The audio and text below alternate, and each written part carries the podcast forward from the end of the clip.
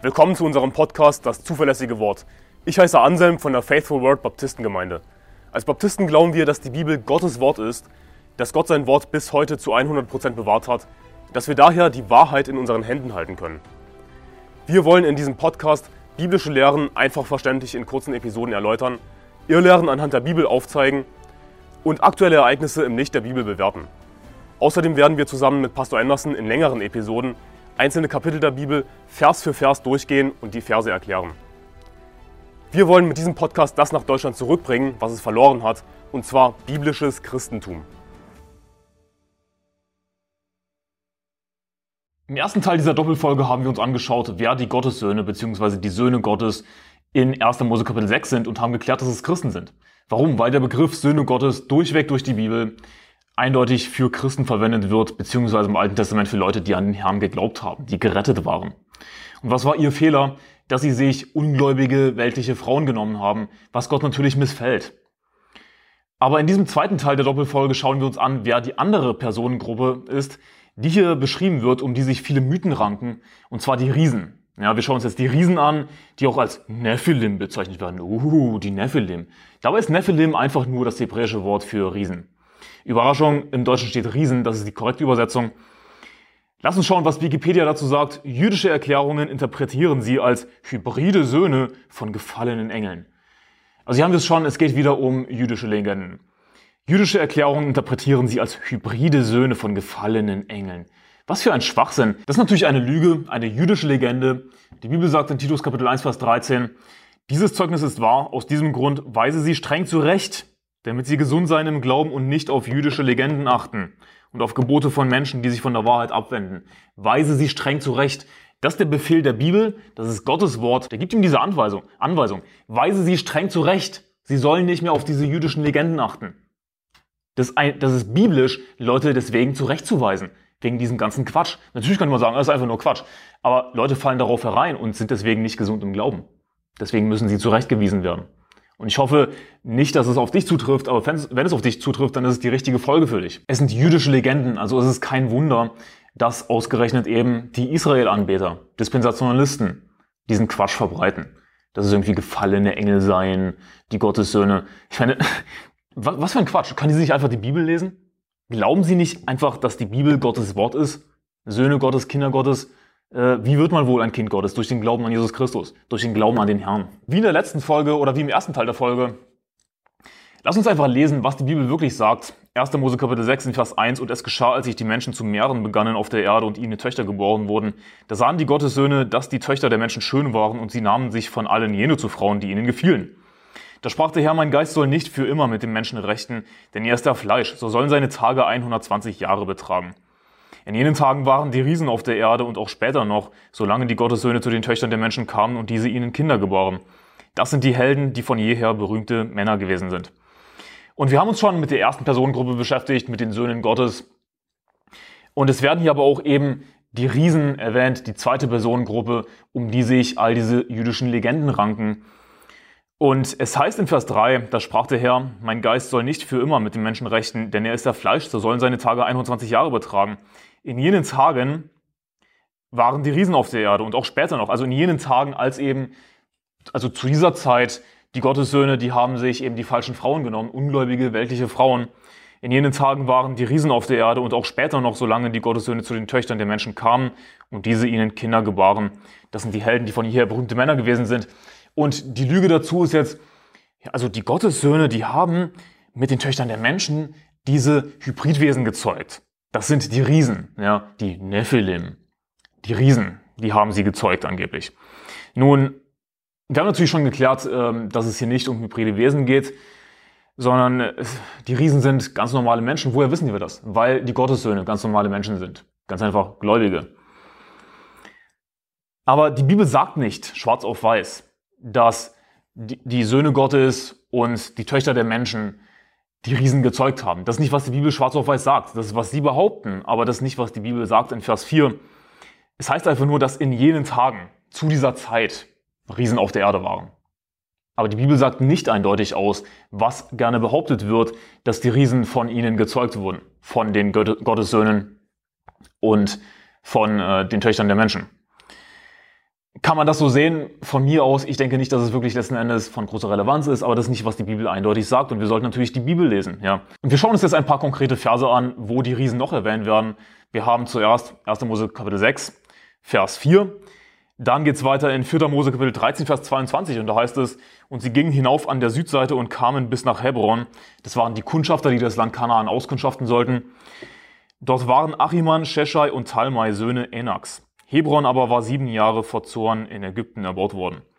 In Vers 33 heißt es dann, wir sahen dort auch Riesen, Söhne Enaks aus dem Riesengeschlecht und wir waren in, ihr, in unseren Augen wie Heuschrecken und ebenso waren wir auch in ihren Augen. Es werden hier die Söhne Enaks genannt. Die werden beim Namen genannt. Es geht um drei Söhne, Söhne Enaks. Und was ich daraus schließe, ich weiß es nicht zu 100 Prozent, aber was man durchaus daraus schließen kann, ist, dass der Riesenwuchs ja, genetisch bedingt war. Denn es geht hier ganz konkret um Söhne eines Mannes. Es war wahrscheinlich eine Art von Riesenwuchs, die ganz einfach genetisch bedingt war. Und der Vater Enak hat, es, hat diesen Riesenwuchs eben weitergegeben an seine Kinder. Also nein, es geht hier nicht um irgendwelche ETs, um irgendwelche komischen Außerirdischen. Okay. Es waren, abgesehen davon, dass sie Riesen waren, dass sie ganz einfach sehr groß waren, unnormal groß, waren es normale Menschen. Woher wissen wir, dass es normale Menschen waren, die Riesen? Weil die Gottessöhne normale Menschen sind. Das haben wir geklärt in 1. Mose Kapitel 6. Und wären es irgendwelche ETs, irgendwelche Außerirdischen, dann müsste uns die Bibel das sagen. Aber die Bibel sagt es uns nicht. Und es geht hier einfach nur um großgewachsene Menschen und das schauen wir dann noch an, wie groß ungefähr sie tatsächlich waren. Denn die Bibel gibt uns Auskunft darüber. Und es war nicht irgendwas total Exotisches. Ich meine, exotisch im Sinne, dass es selten ist, aber nichts Außerirdisches. Nichts völlig durchgeknalltes. Jetzt geht es aber zu einem Vers, in dem uns konkret das äußere Erscheinungsbild der Riesen beschrieben wird. Und es geht hier um Og, den König von Baschan. Da heißt es, dass er der letzte war, der vor dem Rest der Riesen übrig geblieben ist. Und es heißt in 5. Mose Kapitel 3, Vers 11, siehe sein Bett, das Bett von Og, dem König von Baschan. Ein eisernes Bett, ist es nicht ein Rabber, der Stadt der Ammoniter? Es ist neun Ellen lang und vier Ellen breit nach der Elle eines Mannes. Also hier wird nicht gesagt, dass Og so groß war, sondern es geht hier um sein Bett. Sein Bett, ein eisernes Bett, ist es nicht ein Rabber der Stadt der Ammoniter. Es ist also das Bett neun Ellen lang und vier Ellen breit nach der Elle eines Mannes. Warum wird sein Bett erwähnt mit so einer exakten Länge? Und die Länge wird ja einigermaßen exakt bestimmt, weil es nämlich heißt, die Elle eines Mannes, also eine durchschnittliche Elle. Und eine Elle ist ca. 45 Zentimeter. Warum wird sein Bett erwähnt mit dieser Länge von neun Ellen lang und vier Ellen breit? Weil es eine Sehenswürdigkeit war. Ja, es war eine Besonderheit. Und es heißt eben auch, ja, ist, ist sein Bett nicht in Rabba der Ammoniter. Also wahrscheinlich war es auch einige Zeit nach seinem Tod zu sehen als eine Art Sehenswürdigkeit, könnte man daraus schließen. Was lernen wir aus diesem Vers? Dass Og eine absolute Ausnahme war.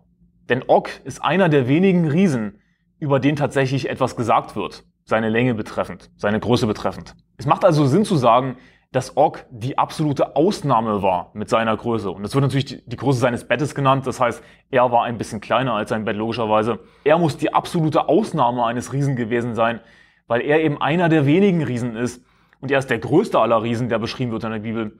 Er ist einer der wenigen Riesen, über den überhaupt etwas gesagt wird, wie groß er konkret war. Also das ist eine Ausnahme. Und wir können das mal vergleichen mit einem Riesen aus moderner Zeit. Robert Wadlow ist geboren in 1918 und er war 2,72 Meter groß.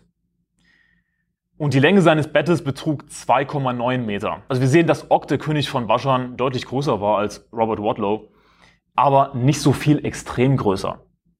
Er war nicht irgendein komischer Außerirdischer, nicht irgendein hybrides Wesen. Wir erfahren über Og, den König von Baschan, dass die Länge seines Bettes 9 Ellen war. Das entspricht 4,1 Meter. Und wir könnten daraus schließen, dass Og ungefähr 3,8 Meter groß war. Es gibt in der Bibel, wie gesagt, wenig tatsächliche Größenangaben über die Riesen, aber hier ist eine weitere. 1. Samuel Kapitel 17, Vers 4, da heißt es, da trat aus dem Lager der Philister ein Vorkämpfer hervor mit Namen Goliath. Aus Gad, der war sechs Ellen und eine Spanne groß. Also sechs Ellen und eine Spanne sind 6,5 Ellen. Eine Spanne ist eine halbe Elle. Und 6,5 Ellen entsprechen 2,97 Metern. Und 2,97 Meter, das ist jetzt schon eher im Bereich von Robert Wadlow, der 2,72 Meter groß war. Und außerdem wird in der Bibel ein Ägypter genannt, der 5 Ellen groß war. Das sind 2,28 Meter, kleiner als Robert Wadlow. Und wir haben uns angeschaut, was die Bibel sagt über die Riesen, ja, wie groß sie waren. Wir haben Og, den König von Baschan. Und es macht Sinn zu sagen, dass er die absolute Ausnahme war. Er war das größte Beispiel der Riesen. Das heißt eben über sein Bett, das war neun Ellen lang. Das war eine Art Sehenswürdigkeit anscheinend. Ja, und es war dann immer noch zu finden in Rabba der Ammoniter.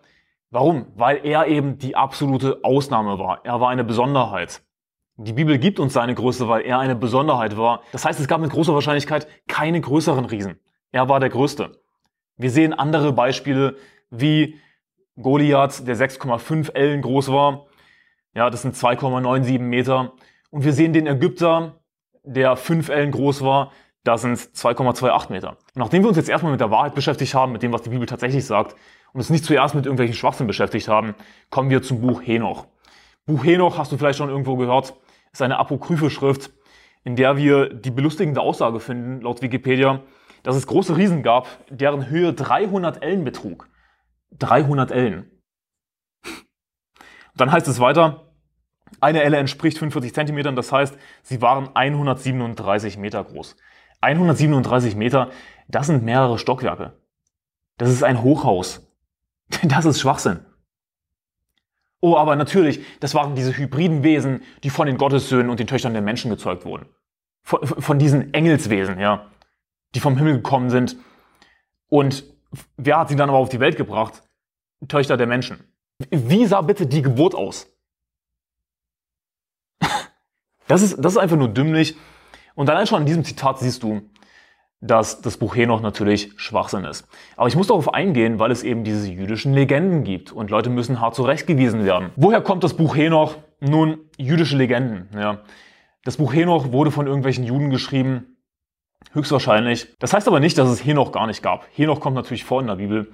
Und zwar heißt es in Judas in Vers 14 und 15, von diesen hat aber auch Henoch, der siebte nach Adam, geweissagt, indem er sprach, siehe, der Herr ist gekommen mit seinen heiligen Zehntausenden, um Gericht zu halten über alle und alle Gottlosen unter ihnen zu strafen wegen all ihrer gottlosen Taten, womit sie sich vergangen haben, wegen all der harten Worte, die gottlose Sünder gegen ihn geredet haben. Also Henoch war ein Prophet, er hat geweissagt, er hat Gottes Wort gesprochen und Henoch war ein gerechter Mann, deswegen hat Gott ihn entrückt. Ja, es heißt über Henoch, dass er mit Gott gewandelt ist und Gott hat ihn entrückt, so dass er den Tod nicht gesehen hat. Henoch war ein gerechter Mann. Ja, deswegen hat Gott ihn entrückt. Ansonsten hätte Gott ihn nicht entrückt. Aber soll ich wirklich glauben, dass Henoch, ausgerechnet dieser gerechte Mann, diesen Schwachsinn geschrieben hat? Ein Buch Henoch? Soll ich wirklich glauben, dass der das geschrieben hat? Riesen, die 137 Meter groß waren? Viel Spaß bei der Geburt wünsche ich im Nachhinein. Das ist Schwachsinn. Das ist dumm. Und ich, ich will dich an der Stelle von, vor den Apokryphen warnen. Die Apokryphen sind hirnverbrannter Schwachsinn. Die Apokryphen sind voll von dummem Zeug, wie Riesen, die 137 Meter groß waren. Und vieles davon sind ganz einfach jüdische Legenden. Und wenn du gesund sein willst im Glauben, dann musst du dich von den Apokryphen fernhalten, mein Freund. Die Bibel sagt in Johannes Kapitel 10, Vers 4 bis 5, und wenn er seine Schafe herausgelassen hat, geht er vor ihnen her, und die Schafe folgen ihm nach, denn sie kennen seine Stimme.